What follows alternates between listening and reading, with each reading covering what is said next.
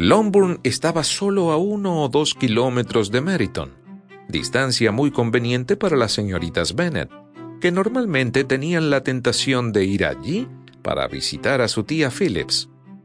Las que más frecuentaban Meriton eran las dos menores, Catherine y Lydia, y cuando no se les ofrecía nada mejor, decidían que un paseíto a la ciudad era necesario para pasar bien la mañana y así tener conversación para la tarde.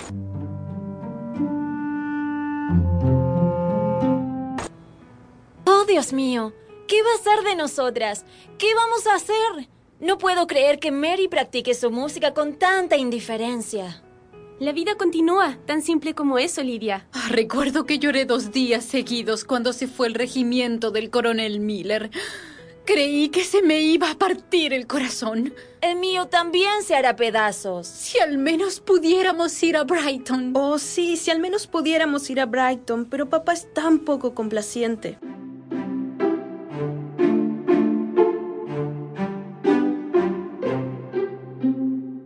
lo que diga la gente del proceder indiscreto de Lidia y los que ya nos ha acarreado, estoy segura de que pensarías de modo muy distinto. ¿Que ya nos ha acarreado?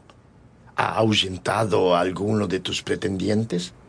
Pobre Lizzie, esos jóvenes tan delicados que no pueden soportar tales tonterías no valen la pena. No me entiendes. No me quejo de eso. No denuncio peligros concretos, sino generales. El coronel Fitzwilliam puso su silla al lado del piano junto a Elizabeth. Lady Catherine escuchó la mitad de la canción y luego siguió hablando, como antes, con el señor Collins y con Charlotte. Por su parte, Darcy se dirigió con su habitual cautela hacia el piano. Señor Darcy, ¿pretende atemorizarme viniendo a escucharme con esa seriedad?